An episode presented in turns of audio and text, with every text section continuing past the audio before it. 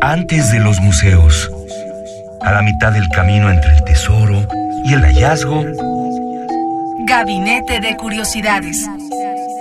refugio de experimentación, memoria y diversidad sonora. Con las coleccionistas de sonidos Frida Rebontulet y Luisa Iglesias.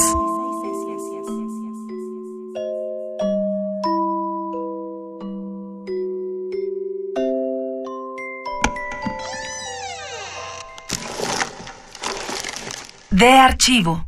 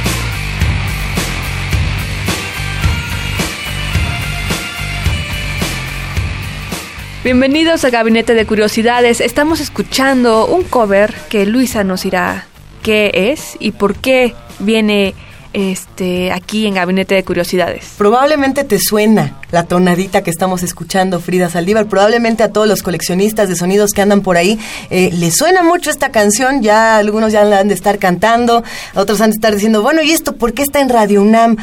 Originalmente, Do You Think I'm Sexy fue una canción que se realizó en, en, en los años, algunos dirían que en los años 70, otros apuntan a los años 80.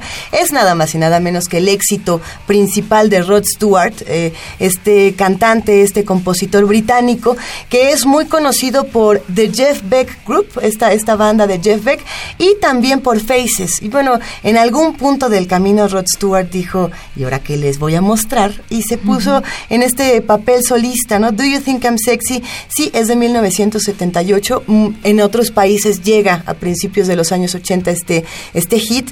Y lo interesante es ver cómo se reinterpreta. La banda de los Revolting Cocks, eh, liderada por Al Jurgensen, quien tiene otros proyectos de música oscura industrial como Ministry y como 100 Homo DJs, eh, se avienta un cover de lo más divertido, que es lo que estamos escuchando, a Do You Think I'm Sexy. Y es interesante pensar cómo por ahí de 1993, cuando se hace este cover, eh, Wax Tracks, que es una disquera de música experimental, de música oscura, de música industrial, se aventó no solamente a hacer música eh, ruda, entre comillas, porque pues ahora sí que lo que estábamos escuchando no es tan rudo, eh, se, se aventó a hacer música juguetona, música lúdica y con mucho sentido del humor, como a reírse de los emblemas y a reírse de sí mismos. ¿no? Al Jürgensen nunca se tomó en serio este, este asunto. Eh, los Revolting Cocks es una banda muy sexual, pero también eh, eh, muy divertida, se ríen de ellos, se ríen de los otros, se ríen de absolutamente todo. Eh, el caso de los Revolting Cocks se burlaba también como de esta escena industrial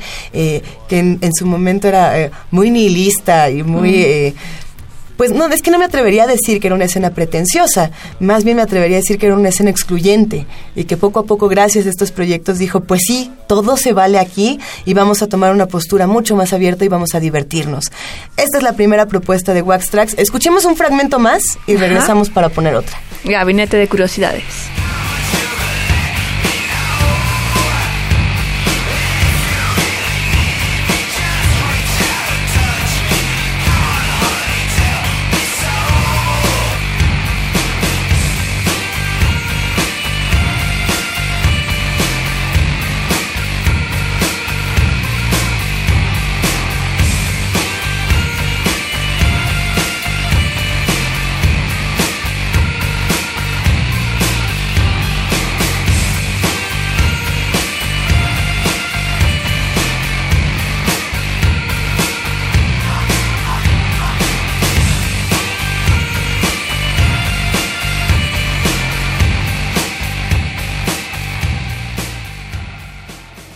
Somos coleccionistas de sonidos.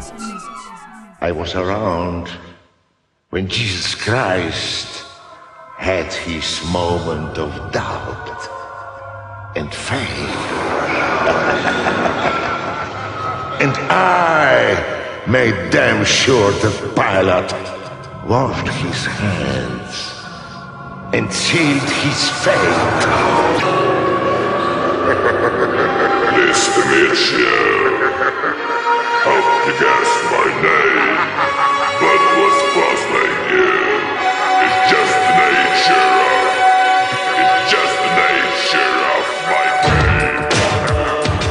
Siguiendo con la tirada de Wax Tracks, hay una de estas bandas que sí son 100% emblemáticas de la música industrial, de la música dark, de la música gótica. Ahora sí que el que no haya escuchado el nombre Laibach no sabe bien a bien todavía de este género, pero éntrele porque le barre que te encantar. Eh, yo creo que si uno quiere eh, adentrarse a la música industrial tradicional, Laibach es la primera entrada. Es una banda eslovena que arranca pues por ahí de 1980 también. Como de 1978 para adelante arranca Laibach. Eh, tiene una discografía impresionante, ha trabajado con todos los sellos discográficos que se puedan imaginar, entre ellos Wax Tracks, nuevamente. Eh, con Wax Tracks de nuevo entran en esta... En el juego de parodias. Pues no solamente de parodias, de, de, de, divertirse con lo clásico, de tomar lo clásico y transformarlo. El cover que estamos a punto de escuchar es muy extraño. Eh, debo, debo de confesar que a mí me lo ponían de niña mis papás y yo me asustaba y no lo entendía y además decía, ¿por qué cover tan espeluznante? ¿No? Porque la canción original me fascina. Eh, estamos hablando de Simpatía por el Diablo de ah. los Rolling Stones, que, que bueno, pues a quién no le gusta la simpatía por el diablo y ahora que tuvimos la oportunidad de volver a ver a Mick Jagger, a Keith Richards en nuestro país, pues la volvemos, la revivimos y, y, la interiorizamos. Yo creo que es parte de los himnos de muchos de nosotros. Eh, Laibach hace una reinterpretación de lo más interesante, muy controvertida en su tiempo. Cuando aparece Let It Be, este, este disco de Laibach en 1988, la respuesta es negativa, como pocas cosas. Todo el mundo dice, bueno, ¿para qué tanto cover? No, aparece Let It Be y más tarde Simpatía por el Diablo, Sympathy for the Devil. Uh -huh. Y es interesante, aparecen en el mismo año como dos LPs. Eh, hermanos, como los gemelos mal, malvados, porque los dos son malvados. Eh, pero vale la pena echarle una oída a lo que Laibach propone y que nos escriban a nuestras redes sociales y nos digan qué opinan, porque algo que tiene Laibach que es muy particular es una imaginería que hace mucha referencia, por supuesto, a la Segunda Guerra Mundial, al nazismo, al nacionalismo, a, a, esta imagen de guerra que no promueven, que también están parodiando, ¿no? Y que. Que también es como, no es una burla, sino es una, es un reflejo de, mira, esto es lo que tú estás pensando, me estoy metiendo contigo, te estoy, estoy picando las costillas. Entonces vamos a escuchar. Que me imagino que muy a propósito toman esta canción de Simpatía por el Diablo, donde precisamente es, tú sabes mi nombre, he estado en toda la historia, en las guerras, en todos los, en las épocas donde eh, las dictaduras y muchas cosas negativas de la humanidad se hacen presentes. Te las sabes de todas, todas, mi querida Frida Saldívar. Esto es Laibach con su simpatía por el diablo.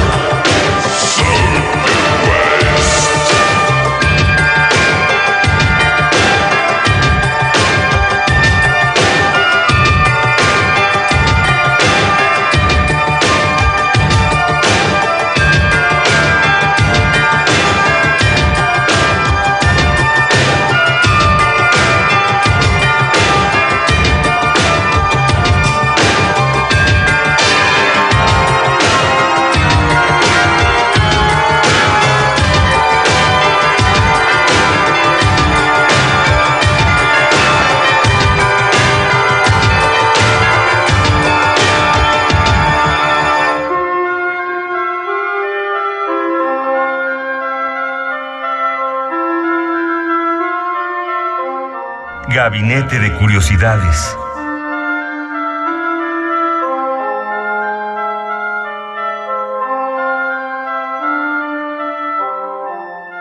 Para cerrar este gabinete y para que nos dé tiempo de escuchar los tres covers que proponemos el día de hoy, nos vamos a ir un poquito hacia adelante en el tiempo, pero este, este salto temporal tiene su chiste. Eh, Al Jurgensen, quien también era muy amigo de, de los, de los meros meros de Lieback, de, de los chidos de Lieback, por así decirlo, tenía una relación muy cercana en su proyecto de los 100 Homo DJs con Trent Reznor. ¿Quién es el vocalista de Nine Inch Nails? No vamos a escuchar a Nine Inch Nails, pero hay que decir que Trent Reznor eh, también eh, formó el camino para muchos músicos, abrió este camino, no solamente con la Wax Tracks, aquí también eh, Trent Reznor inicia su, su propio sello, por ahí está Nothing Records, que es muy importante en la historia de la música industrial, y, y se relaciona con muchos individuos de lo más interesantes a lo largo de su camino, con Genesis P. Aldrich, de quien hemos hablado mucho en Gabinete de Curiosidades, eh, con muchos otros industriales y entre ellos se encuentra con, con este personaje que yo creo que muchos quieren y, y, lo quieren por sus distintos proyectos. Él es Maynard James Keenan, el vocalista de Tool. Tool es una banda muy rara. Algunos dicen que es industrial, otros dicen que es rock progresivo. Es un híbrido muy extraño y curiosamente no vamos a escuchar a Tool, pero sí hay que entender eh, cómo funciona Tool y cómo funcionan los mecanismos de creación musical. Eh, Maynard tiene todo este asunto de mezclar la, la, proporción áurea con la música. Esto sucede en discos como Parábola, por ejemplo, mm. ¿no? Y, y, toma como toda esta matemática para hacer sus creaciones. Eh, lo mismo ocurre con todos los integrantes que son un, un, un, clan de virtuosos y que, bueno, han hecho proyectos alternativos juntos y, y por separado. Maynard, por, por, ejemplo, tiene otros dos proyectos. Uno de ellos es Tapeworm Project, que es el que tiene con Trent Reznor de Nine Inch Nails, y otro, que es el que vamos a escuchar, se llama Perfect Circle. Y yo creo que es uno que ha sonado más en la radio mexicana, que, sí. que tuvo un, un, momento muy importante justo en el año 2000, cuando de pronto eh, Judith se volvió un nombre eh, popular. Eh, Judith se volvió una de estas piezas importantísimas. Por ahí veíamos que estaba eh, Jordi White de Nine Inch Nails tocando con, con los amigos de A Perfect Circle. También estaba por ahí algunos integrantes de, Mar, del, de Mar Marilyn Manson, de la banda de Marilyn Manson, James, hija de los Smashing Pumpkins. Es una mezcla rockera muy buena. Y lo que tienen todos estos músicos que forman parte de, este círculo perfecto, de A Perfect Circle, es que escuchan mucha música clásica, mucha música, y cuando digo clásica no me refiero a la académica, sino a los clásicos del rock. La canción que vamos a escuchar, yo creo que es el himno, y este sí es el himno que deberíamos todos de tener, es Imagine, en la voz de Maynard, que es enloquecedora. Les va a encantar, lo Órale. prometo.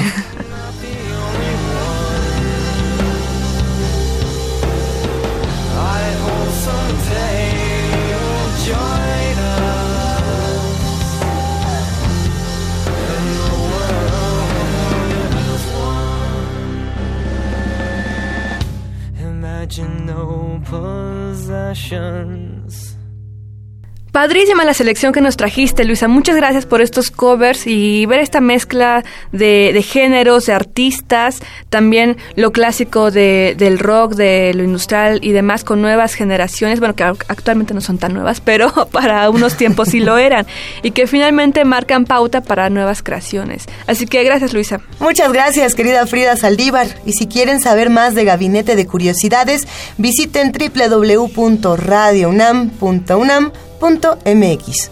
Así es, y en las redes sociales de Radio UNAM nos encuentran con el hashtag o nos pueden etiquetar con Gabinete de Curiosidades.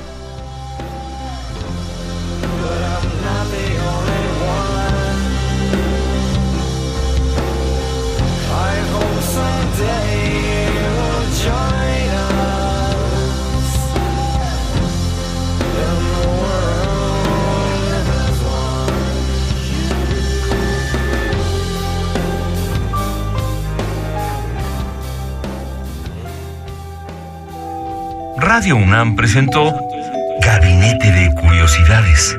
Refugio de experimentación, memoria y diversidad sonora. Dispara tu curiosidad en la próxima emisión.